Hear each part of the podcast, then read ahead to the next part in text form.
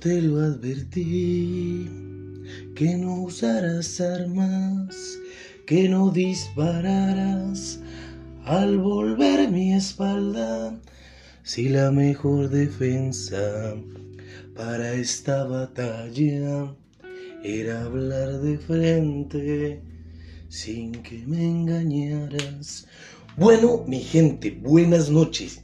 Empecé este podcast con una canción hermosísima de Rubén Sierra, que dice, el que juega conmigo está jugando con fuego. Y ustedes dirán, ¿por qué el incomprendido empezó con una canción por ese estilo?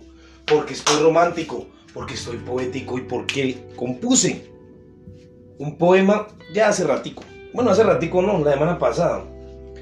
Y quería leérselos. Y quise como empezarlos con un tono distinto. Cante, aunque no cante, dicen por ahí. Y hoy les digo a ustedes que me impresionó este poema. Creo que esta semana voy a estar haciendo poemas. Quiero dedicarle tiempo a la poesía. Como ustedes saben, este podcast se ha hecho para reflexionar. Pero también quiero dedicarle tiempo al amor. Quiero dedicarle tiempo a creer en el amor. A amar. A amar. Ese es mi lema. No importa.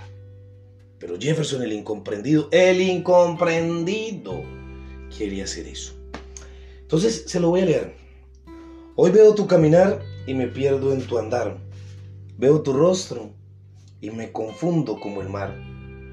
No sé si tus ojos son el ocaso o el bello atardecer de una primavera. Me siento confundido en ti. Soy como un suspiro que se olvida cuando cae la noche.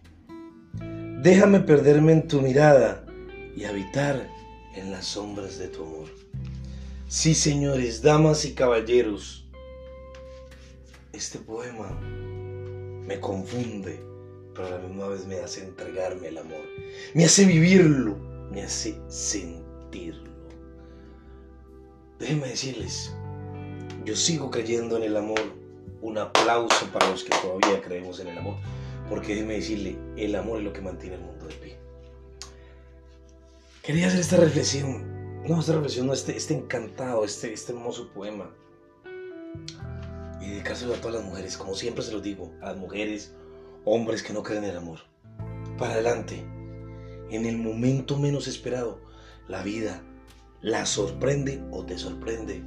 Y verás que valió la pena todo todo, todo lo que sufriste, lo que lloraste.